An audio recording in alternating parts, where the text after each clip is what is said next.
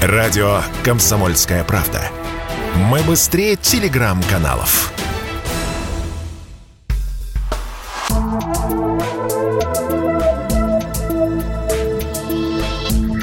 Просто космос.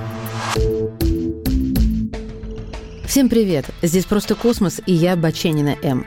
Прочитав интервью господина Рогозина о том, что процедура затопления МКС, если будет принято соответствующее решение, займет более года, я вспомнила о том, что падение космических обломков лишь гипотетически может нести угрозу для человека.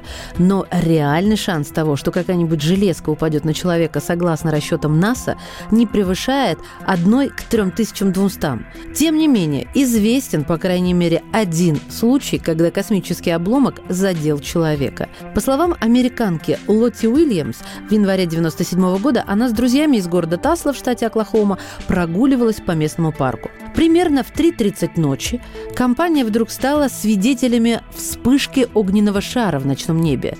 «Мы были ошеломлены и даже испуганы», — рассказала она. «Мы подумали, что это падающая звезда». Менее чем через 30 минут Лотти вдруг почувствовала, как что-то с силой хлопнуло ее по плечу. Так как в этот момент никого рядом не было, ну, учитывая глубокую ночь, американка подумала, что это незнакомец, и начала убегать. После этого что-то вдруг шлепнулось позади ее спины. Лотти обернулась и нашла странную на вид железку.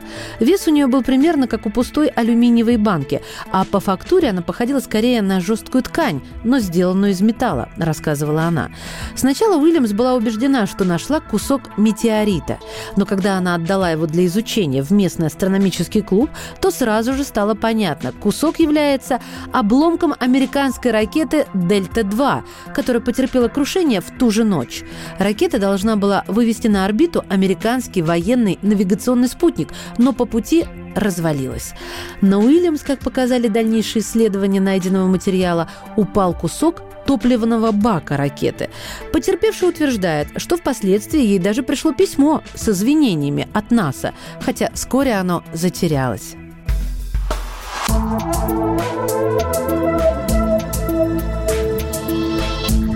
Просто космос.